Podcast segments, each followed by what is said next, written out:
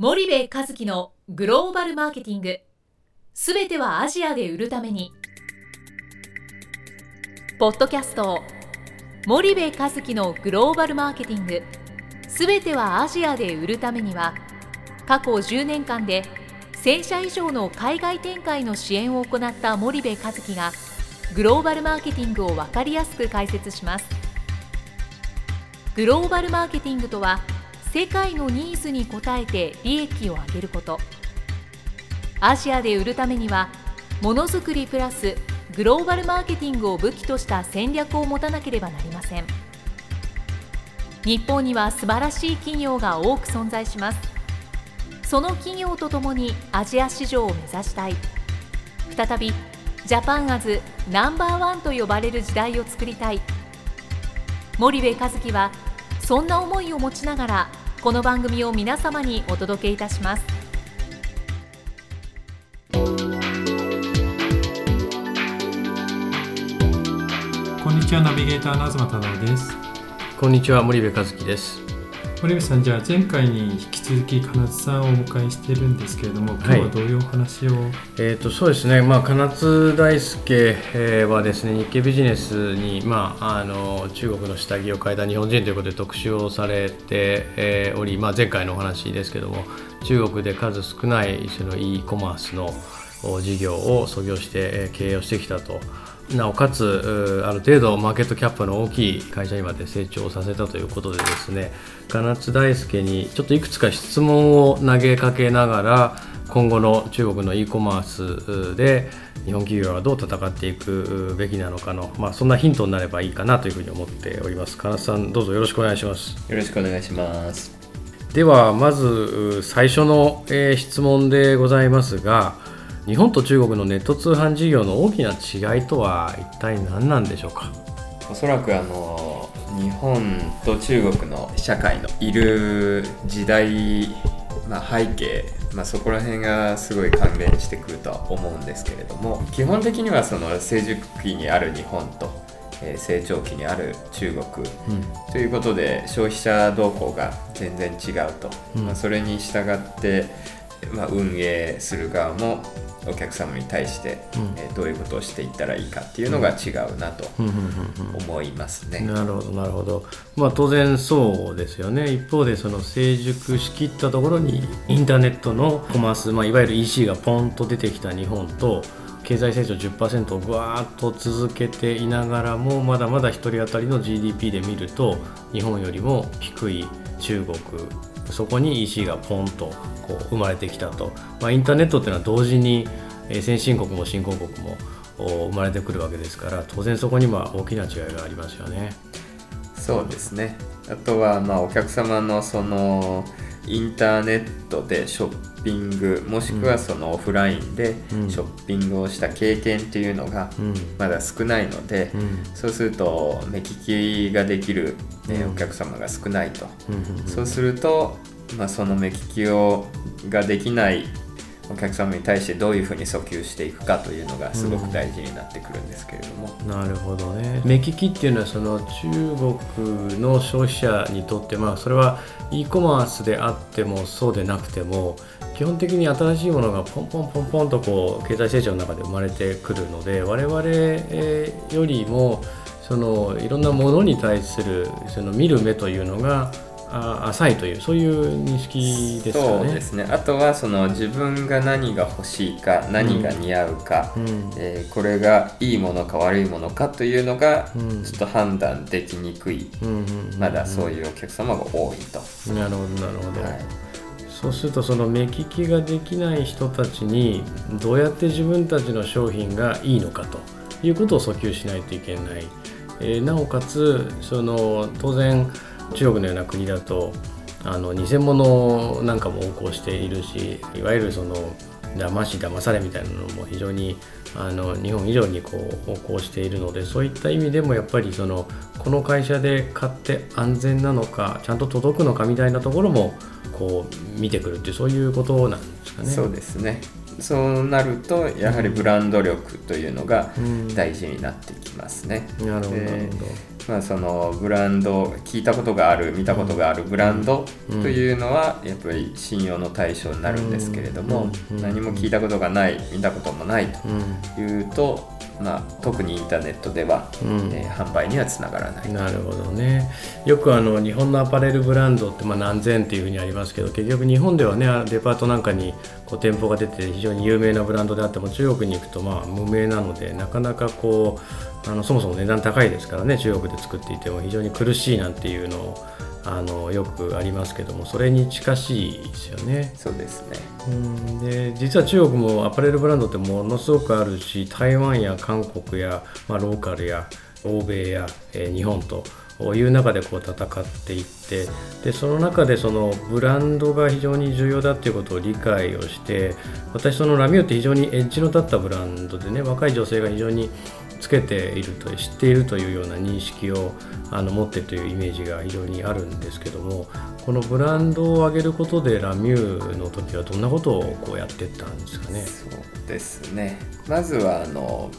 有名なモデルさん、うんうんまあ、中国でも有名な日本の、うん。えーモデルさんっていうのをはいはい。ええ使いましたね。藤井里奈さんそうですね。うん。皆さんを、まあ、あの1年間、うん。えー専属というかイメージキャラクターというもので、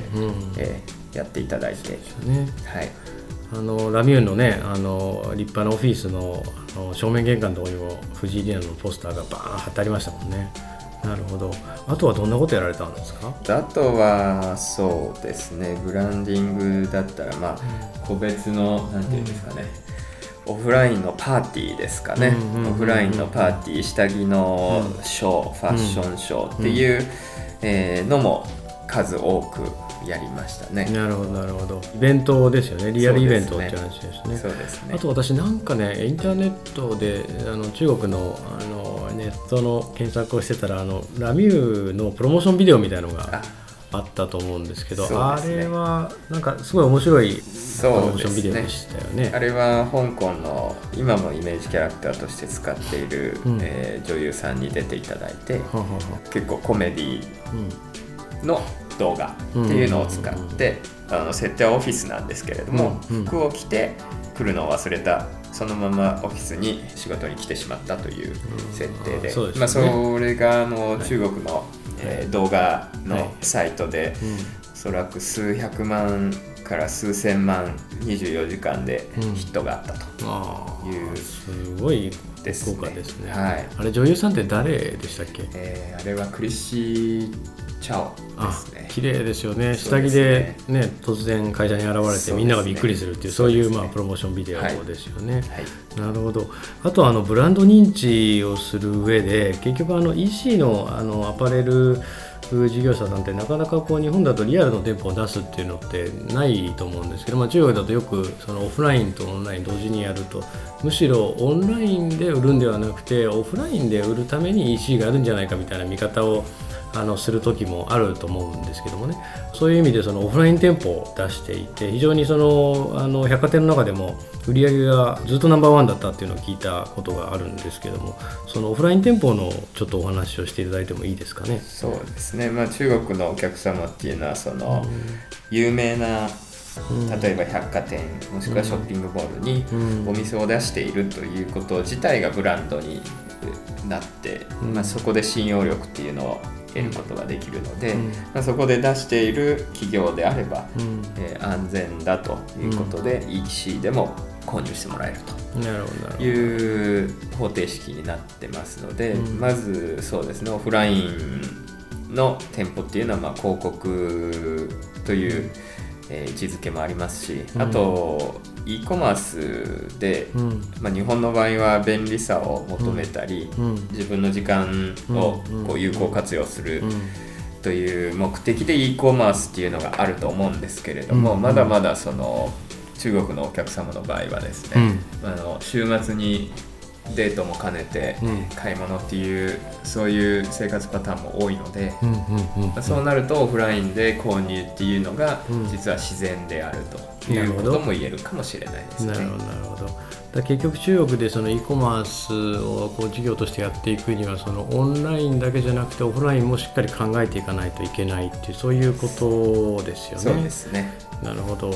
まあ、ちょっと今の金さんのお話まとめると成熟期と成長期にある、まあえー日本と中国ではやっぱり全然マーケットが違いますよということがまあ一つですよね。これはまあ多分どこのアジアでもですね同じ状況でございましてその EC が出てきた瞬間にその国がどういう期にいるのかっていうことをやっぱりしっかり見ていかないといけないのでインターネットで言っても必ず日本と同じようにはならないよというのが一つですよね。で中でもやっぱり金津さんが特に気になったのが中国人の目利きの部分ですよね。目利きができない消費者が非常にたくさん多いのでそこをどうやってえクリアしていくかっていうことですよね。でそれにまつわってやっぱりそのブランドっていうものがやっぱあの訴求できないと目利きができないのでなかなか購買には至らないと。でそのブランドを訴求させるためにはオンラインだけじゃなくてオフラインもやっぱりやっていかないといけないということが一つですよね。でそのオフラインをやっぱしっかり組んでいかないとなかなか中国のマーケットでは成功しないと。でもう一つが価格勝負というところでその安いものを日本の e コマース以上にそのインターネットで買うっていうのは安さに対するそのコストコンシャスっていうんですかね。そこにやっぱり消費者が非常に重要視するということだと思うんですけどその辺ってどどんな感じですかね？そうですね。やはり偽物も多い、うん。あとうん。その、あまりよろしくないそのうん。インターネット業者とかもまだいますので、うん。そうなるとその騙されてもしょうがなかったねとうんうん。言える価格だったら最初の、うん。えー初期のうん。購買はあるんですけれども、うん。そのうん信用もない聞いたこともない、うん。インターネット業者から高価なものを、うん。え1回目で買うっていうのは、うん。騙された時の,、うん。あのダメージが大きいので,、まあ、イニシャルの、うんえー購買はまず価格勝負と。うん。ダメ元でも、えー問題ないような値段だったら、えー問題なく買ってくれると。なるほどこれはやっぱり日本と全然違いますよね。日本なんて高価な時計だったり洋服だったりスーツだったりなんなら自動車とか家までインターネットで売ってると。でそれに対して、えー絶対に届くと騙されることはないはずだっていうのが前提で e コマースで買い物をしてるっていうのは多分日本の市場でまたそれを騙すようなあの企業さんもいない。ただ中国という国は、まあ、その背景で騙される可能性が高いっていうことを疑っている前提でお客さん消費者が購買をするので、えーそういうことで、まあ、コストがやっぱりコンシャスになってくるっていうそういうことですよね。あとお金持ちなんかはあの重たい水とかペットフードしかインターネットで買わないとかっていうのもそんなのもあるんですよね。なるほど。であとあの少しちょっと今日お話ししたかったのがまだ時間あるんですけどその中国の e コマースって戦い方がこう全然違う日本と。でその金須さんもそのファンドレイジングをすごくやられてると思うんですけどもその日本と中国の e コマースのそのファンドレイジングを含めたところの戦い方の違いみたいなところのお話をちょっとしてもらってもいいですかね。そうですね、えっとまあ、日本の多分企業さんの場合はその、えーコツコツと、まあ、じっくり売り上げを作っていって利益を出しながら、うん。えー長期的な視野に立って、うん。うん。えー経営をされるっていうのが多いと思うんですけれども、まあ、中国の場合 e コマースに限らずうん。いろんな業界が、うん。まあ、その短期勝負でうん。いくという、うん。そういう文化的背景があるので。うん。そうですね。まあ、。そうなるとその大量に資金を調達して、うん。まあ、最短でマーケットシェアを、えー取り、その大きなあのマーケットシェアのポジショニングを生かして、うん。えー戦っていくとうん。いう必要がありますので、うん。そうなると、まあ、大量の資金をうん。短期間で調達して、うん。それをいかにその市場で投下していくかと、うん。まあ、効率的に投下していって、うん。マーケットシェアを、うん。えー取っていくと。いうのが中国のやり方だと思いますね。だから今日明日の利益よりもマーケットシェアを確保することが重要でで、えー、そのためにファンドから大量の資金を調達をしてそれを投資をしていくと。で最終的には、まあ、そのマーケットシェアを取ることで時価総額を上げていろんな株式市場に上場をしてキャピタルゲインを得て、えー、さらに成長していくというそういうモデルになってるわけですよね。で、ね、一方で日本のその e コマースの事業者というのは基本的には、えー、日本からの投資親会社からの資本金の注入で事業を運営しますから、まあ、数億円数十億円ぐらいが、えー、限界になってきて。えー、なかなかその現地のファンドからお金を集めて戦っていく企業とは、まあ、資金力の差が非常に大きいのでマーケットシェアがなかなか取れないっていうそういうことですよね。そうですなるほどであの現地の企業がじゃあどれぐらいお金を集めてるのかっていうと100億以上集めてる会社結構たくさんあると思うんですけども、まあ、金津さん自身も数十億こうお金資金調達されていて大きなところでいうとどれぐらい集めてるイメージなんですかね？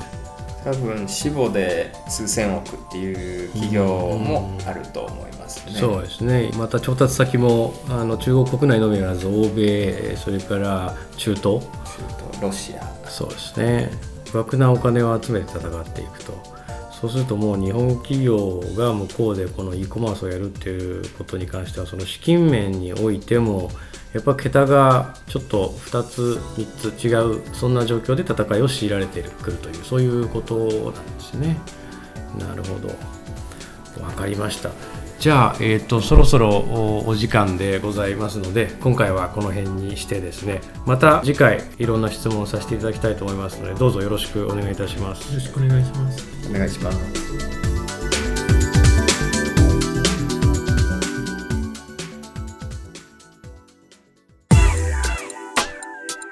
本日のポッドキャストはいかがでしたか？番組では森部一樹への質問をお待ちしております。ご質問は podcast アットマーク spydergrp.com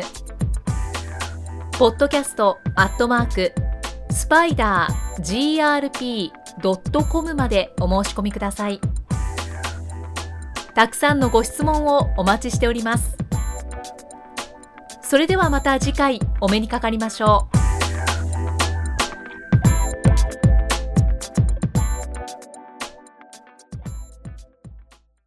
森部和樹のグローバルマーケティング。この番組はスパイダーグループの提供によりお送りしました。